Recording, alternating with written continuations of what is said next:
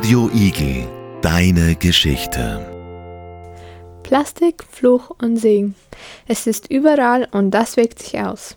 Es erleichtert unseren Alltag und wirkt sich auch auf unsere Umwelt und Gesundheit aus. Wir beschäftigen uns oft damit, wie wir Kunststoff wieder loswerden. Aber heute möchten wir wissen, wie Kunststoff hergestellt wird. Man benötigt dafür Öl, oder? Wo und wie kann man Erdöl finden? Wir, Malis, Silika und Kathi, haben einiges über ein Ölförderprojekt an der Nordwestküste Alaskas, dem Willow-Projekt, gelesen. Darüber sprechen wir in Kürze mit Herrn Universitätsprofessor Dr. Ott. Er hat an der Montanuniversität Leoben einen Lehrstuhl für Reservoir Engineering.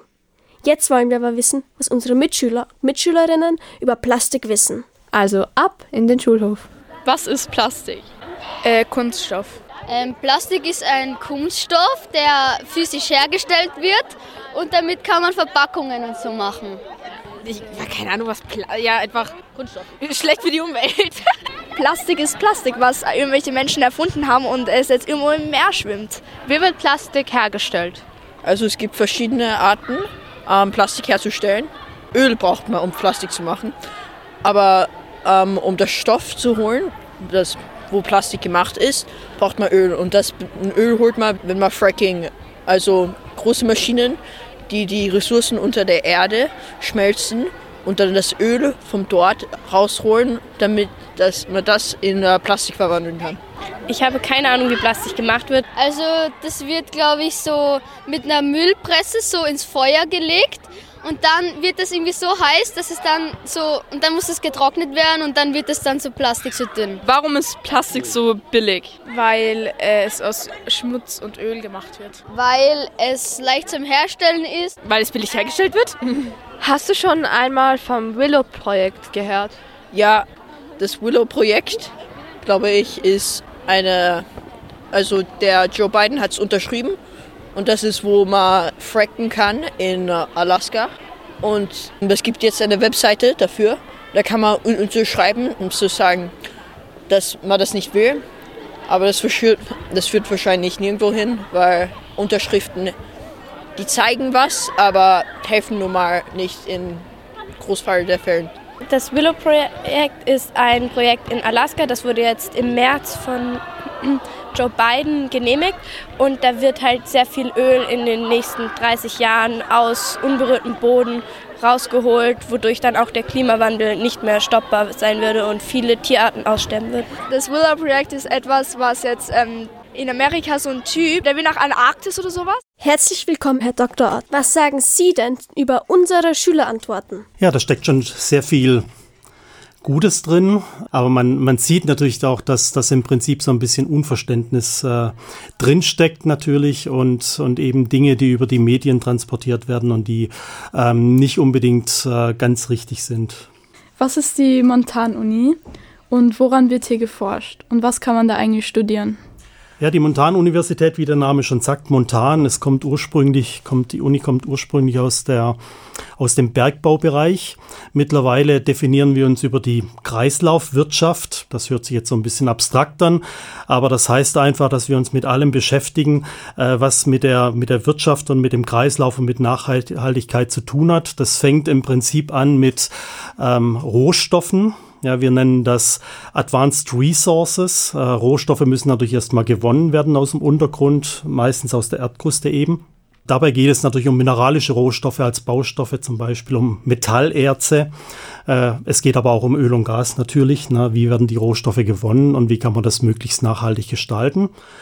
Ähm, dann geht es im Prinzip über zu Materialien. Aus Metallerzen kann man jetzt Metalle machen, das wäre die Metallurgie.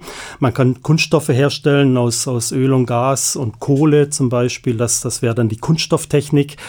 Wir, wir, wir arbeiten zum Beispiel auch an, an anderen, an anderen Materialien, wie zum Beispiel an Keramiken zum Beispiel. Und äh, aus solchen Materialien werden dann Produkte erstellt und äh, letztendlich, um einen Kreislauf hinzukriegen, beschäftigen wir uns natürlich auch mit äh, Recycling. Also das heißt, das sind dann die Advanced Resources, wir nennen das Smart Materials und wir nennen das dann äh, Responsible Consumption and Production. Was ist Reservoir Engineering? So, Reservoir Engineering ist ursprünglich eine Disziplin, die aus dem Öl- und Gasbereich kommt. Na, also im Prinzip ähm, können wir vorhersagen, wenn wir gewisse Daten haben, wie viel äh, Öl und Gas produziert werden kann. Wir simulieren solche Sachen zum Beispiel. Mittlerweile ist es vielfältiger, moderner geworden, selbstverständlich. Äh, das heißt, mittlerweile geht es zwar auch noch um Öl und Gas, aber hauptsächlich um die Frage, wie kann man Öl und Gas ähm, klimafreundlicher gewinnen, wie kann man Emissionen vermeiden, also CO2-Emissionen in der Atmosphäre zum Beispiel. Es geht um erneuerbare Energien mittlerweile, also zum Beispiel um die Gewinnung von Erdwärme oder um die Speicherung von erneuerbaren Energien in Form von Wasserstoff. Und, und somit koppeln wir im Prinzip eine, eine nachhaltige äh, Wirtschaft und ein nachhaltiges Energiesystem an. Also im Prinzip geht es darum, wie nutzen wir die Erdkruste äh, für energetische ähm, Belange äh, in einer nachhaltigen Art und Weise. Was ist Plastik und warum ist es so billig? Naja, wie gesagt, ich bin nicht der Plastikexperte, aber Plastik ist, äh, man sagt ja auch Kunststoff, sind synthetische Stoffe, künstlich hergestellte Stoffe. Im Prinzip bestehen sie aus äh, Polymeren, das sind sehr lange, äh, lange Moleküle, die man eben auch aus, aus Erdgas, Erdöl, aus Kohle, aber auch aus Biomasse zum Beispiel gewinnen kann. Äh, der Vorteil von Kunststoffen ist natürlich, dass Kunststoffe sehr vielseitig sind. Also wir kennen ja zum Beispiel elastische Kunststoffe, also mehr gummiartige Kunststoffe. Wir kennen aber auch Kunststoffe, die sehr hart sind und spröde sind. Und somit sind Kunststoffe halt für alle möglichen Anwendungen sehr, sehr gut geeignet. Sie sind auch leicht. Also so zum Beispiel kann man damit auch Fahrzeuge bauen, die äh, zum Beispiel viel weniger Energie verbrauchen während der Fahrt, einfach weil man nicht so viel Masse bewegen muss. Die zweite Frage, warum sind sie so billig? Na, das hängt so ein bisschen natürlich mit der, mit der ähm, Verfügbarkeit von, von Öl und Gas zusammen. Also Öl und Gas zum Verbrennen zu Hause ist nicht unbedingt günstig oder billig, aber als Rohstoff von Material ist es natürlich immer verfügbar. Es ist sehr günstig. Im Prinzip die Technologien sind ausgereift würde ich sagen. Man kann eben alle möglichen Produkte erschaffen, durch das, dass man eben Kunststoffe auch in alle möglichen Formen und mit eigenen, allen möglichen Materialien, ähm, Eigenschaften äh, im Prinzip gestalten kann, sind die halt, werden die überall eingesetzt und es ist halt ein sehr massetaugliches Produkt. Na, und wenn man irgendwas in Masse produzieren kann, wird natürlich die Produktion günstig. Also Rohstoffe sind günstig, aber auch die Produktion in der Masse ist günstig. Ölkonzerne bohren immer neue Lagerstätten an. Wir brauchen ständig Nachschub. Wie kann man Erdöl eigentlich finden? Ja, das äh, erfordert sehr viel Erfahrung im geologischen Bereich. Im Prinzip äh, gibt es da geologisch sehr viele Indikatoren ähm, und, und die haben sich im Prinzip über die Jahrzehnte aufgebaut. Das Wissen hat sich über die Jahrzehnte aufgebaut. Das heißt, man hat natürlich schon sehr viele Öl- und Gaslagerstätten gefunden und man, man kennt auch den Untergrund und somit hat man eigentlich eine ganz gute Erfahrung, wo man eigentlich Öl und Gas finden sollte. Das heißt noch nicht, dass man da Öl und Gas auch tatsächlich findet. Man braucht dann natürlich noch verschiedene Technologien, wie zum Beispiel äh, eine Reflexionsseismik, wo man Schallwellen Untergrund schickt und dann, dann kann man im Prinzip durch die äh, Reflektivität dieser Schallwellen kann man dann natürlich äh, rausfinden, wie der Untergrund strukturiert ist und dann kann man äh, sich überlegen, ob da unter Umständen Öl und Gas gefunden werden kann. Ähm, letztendlich ist man sich sicher, wenn man tatsächlich eine Probebohrung ähm, gemacht hat, abgetäuft hat und wenn die Probebohrung tatsächlich fündig war. Bevor man das nicht gemacht hat, weiß man es eigentlich nicht wirklich. Gibt es auch in Österreich Erdöllagerstätten? Ja, gibt es. Niederösterreich, Oberösterreich im Wesentlichen. Ähm, eigentlich hat Österreich eine lange Historie. Man hat in den 1930er Jahren angefangen, aber Österreich an sich von der Menge von Erdöl und Erdgas, die man, die man in Österreich hatte und immer noch hat, ist natürlich Österreich äh, weltweit nicht wirklich bedeutend. Kann man denn eigentlich circa schätzen nach einer Probebohrung, wie viel Erdöl man in diesem Erdölvorkommen findet? Oder ist das je nach mal so viel, mal so viel? Oder das kann man gut schätzen. Es gibt da so verschiedene Testverfahren äh, im Prinzip. Wenn man, wenn man angefangen hat zu produzieren, kann man dann auf, äh, aufgrund von, naja, das sind jetzt äh, äh technische Begriffe wie zum Beispiel Pumptests und, und äh, durch das, dass man sich das Druckverhalten des Reservoirs zum Beispiel anguckt, kann man tatsächlich abschätzen, wie viel Öl das man in diesem einen Reservoir hat. Ja, das kann man gut abschätzen. Aber ja. erst nach der Bohrung. Hat sich die Verwendung von Plastik im, Aus im Laufe der Zeit verändert und welche Auswirkungen hat dies auf die Umwelt? Naja, ich, ich glaube, die größte Veränderung in den letzten Jahrzehnten ist, dass wir mehr und mehr Plastik produzieren und konsumieren. Das liegt natürlich so ein bisschen daran, dass wir das als Einwegprodukte sehen. Und also die, der Käse ist jetzt in, in eine Plastikverpackung, äh, wird in der Plastikverpackung geliefert. Äh, wir, wir essen den Käse auf und schmeißen das Plastik weg. Das ist natürlich keine nachhaltige Geschichte. Es ist auch prognostiziert, dass der Plastikkonsum steigt in der Zukunft. Was natürlich ähm, ist auch der Titel äh, der, der Sendung sozusagen, ist es Fluch oder Segen. Das ist natürlich der Fluch, die Einwegverpackung und, und der Verbrauch und dass äh, der Kunststoff natürlich dann in der Natur landet. Letztendlich ist es natürlich auch ein Segen, weil Kunststoff einfach der, ein richtig gutes Hightech-Material ist, mit dem man eben viel machen kann, was eben auch zur Nachhaltigkeit unserer Wirtschaft und unseres Konsums beitragen kann wenn man die Dinge dauerhaft produziert und wenn man die einmaligen Eigenschaften verschiedenster Kunststoffe ähm, tatsächlich auch ähm, zum Besseren nutzt.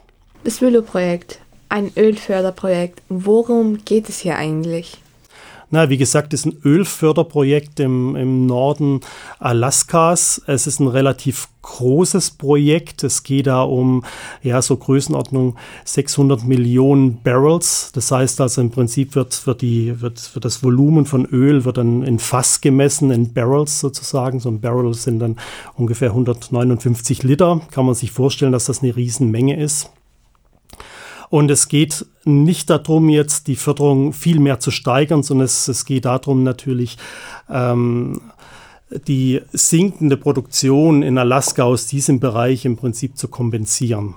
Also wenn, wenn ein Feld älter wird, ja, man fängt an, Feld zu produzieren, kann man die Produktion sehr schön steigern. Irgendwann hat es ein Maximum erreicht und dann kann man die Produktion nicht mehr steigern, sie fällt ab.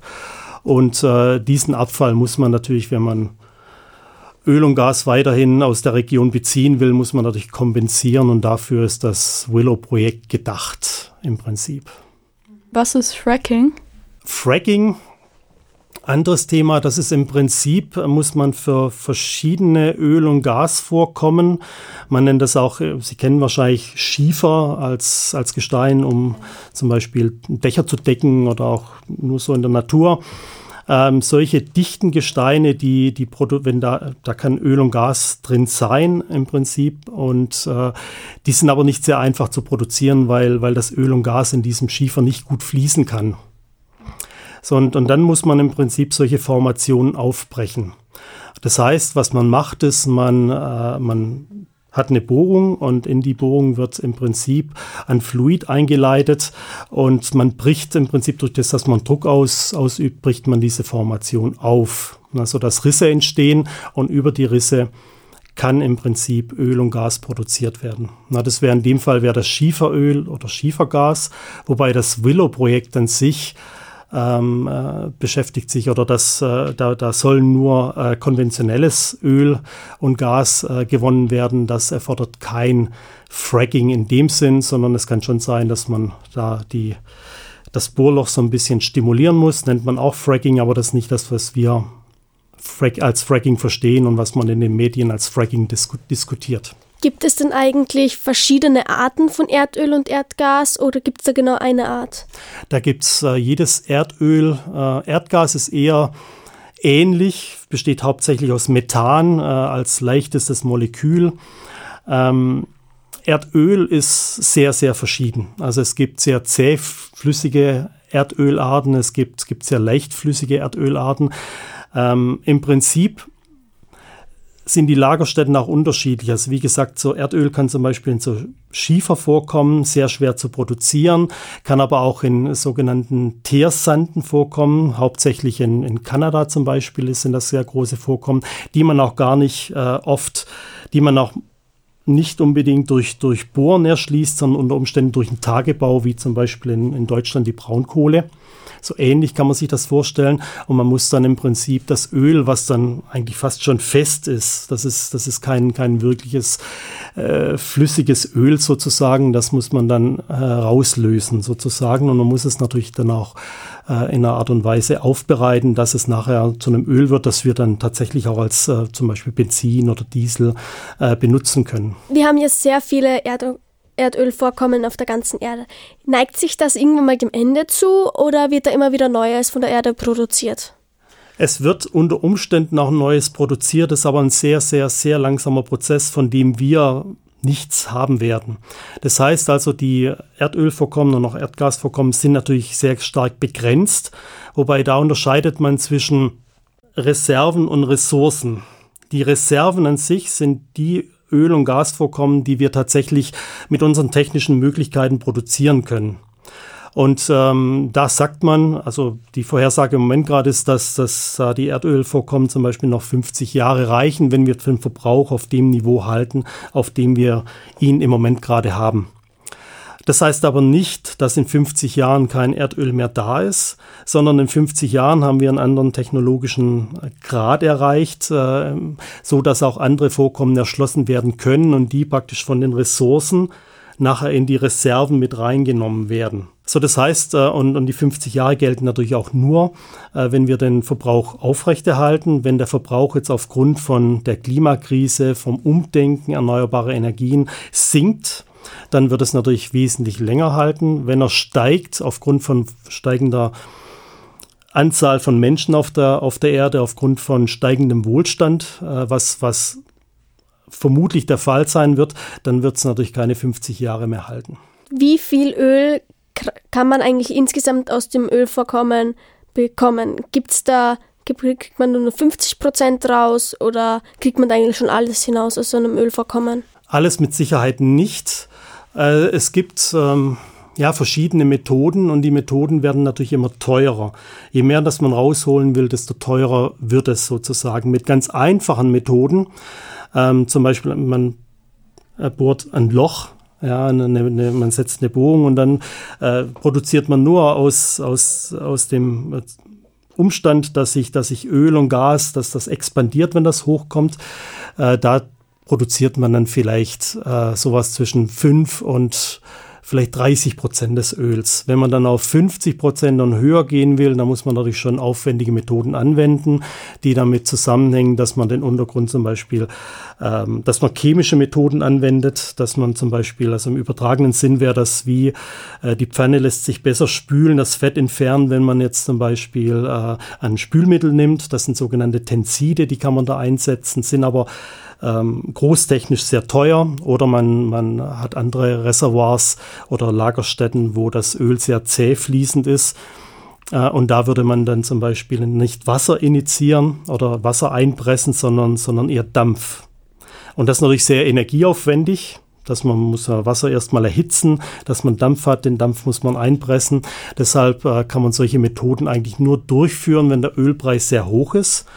Und äh, dadurch wird natürlich die äh, Klimabilanz äh, im Prinzip oder der CO2-Fußabdruck von so einer Ölquelle auch äh, deutlich erhöht. Kann man eigentlich noch was gegen das Willow-Projekt machen oder ist es schon längst zu spät irgendwie?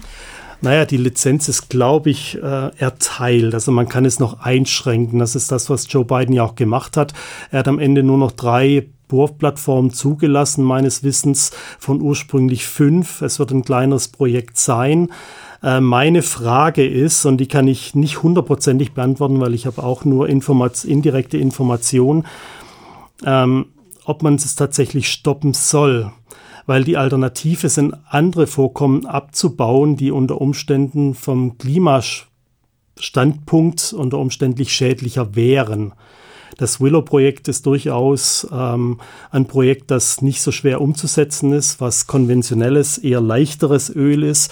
Und wenn die Alternative dazu ist, dass man äh, Ölsande erbaut oder, oder was in den USA viel geschieht, eben diese, dieses Schieferöl äh, produziert, äh, dann wäre das für die Umwelt wahrscheinlich schädlicher. Bei dem Willow-Projekt speziell geht es natürlich darum, dass, dass, dass das natürlich in, in, Alaska stattfindet, dass das natürlich in einer Gegend stattfindet, wo es sehr viel Wildnis gibt, die man natürlich äh, möglichst wenig stören möchte. Wobei man sagen muss, dass genau in diesem Bereich, wo dieses Willow-Projekt stattfinden soll, auch andere Öl- und Gasförderprojekte schon laufen und auch geplant sind. Es ist also nicht, es gibt auch wieder andere Bereiche in anderen Naturreservaten in, in Alaska, die sehr viel mehr umstritten sind als das Willow-Projekt an sich. Von dem her, ähm, ja, klar, wenn wir Öl und Gas produzieren, haben wir einen größeren Treibhausgas. Effekt sozusagen. Wir verbrennen das natürlich, wir produzieren das. Wenn wir aber stattdessen woanders Alternativen abbauen, ist das unter Umständen nicht besser. Wie sieht eigentlich eine Bohrplattform aus? Also wie kann man sich das vorstellen?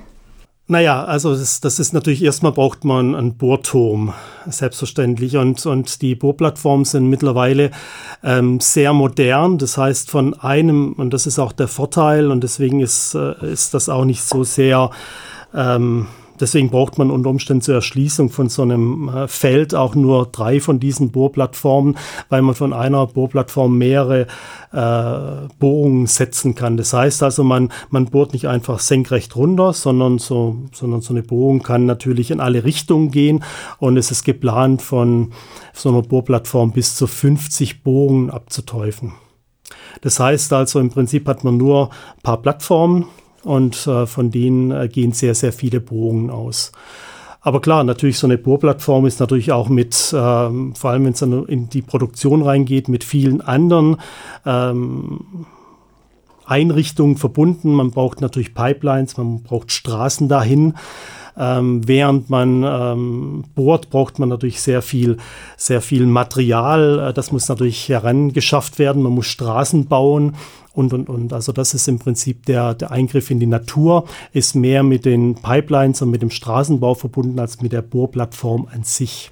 Wie sieht die Bohrung eigentlich aus? Naja, solche Bohrungen sind, sind nicht sehr, sehr groß im Durchmesser, ähm, im Prinzip, aber sie sind sehr tief. Ähm, tief heißt, also man geht da bis auf Tiefen von, ja, wenn es wirtschaftlich ist, 5000 Metern, 5 Kilometer runter. Solche Bogen werden dann am Ende ausgekleidet. Ja, da kommt, da kommt im Prinzip ein Rohr rein. Da wird das, das Rohr wird, wird einzementiert sozusagen. Und dann äh, ist so ein Bohrloch natürlich nicht nur ein Loch, sondern im Prinzip steckt da am Ende jede Menge Technologie drin, ähm, die am Anfang natürlich mit dem Bohren selbst zu tun hat, aber am Ende natürlich mit, mit, den, mit den Pumpsystemen, die da installiert werden. Also so ein, so ein Bohrloch ist eigentlich im Prinzip äh, was, was Hochtechnisches am Ende, das natürlich äh, auch instand gehalten werden muss über die Zeit und das ähm, ja, viel, viel technischen Aufwand erfordert. Ich bedanke mich ganz herzlich für Ihre Zeit und dass Sie heute gekommen sind und dass Sie uns auch sehr viel über das Thema gelernt haben. Danke. Vielen Dank, dass ich eingeladen wurde. Hat mir Spaß gemacht. Radio Igel. Radio Igel. Deine Geschichte.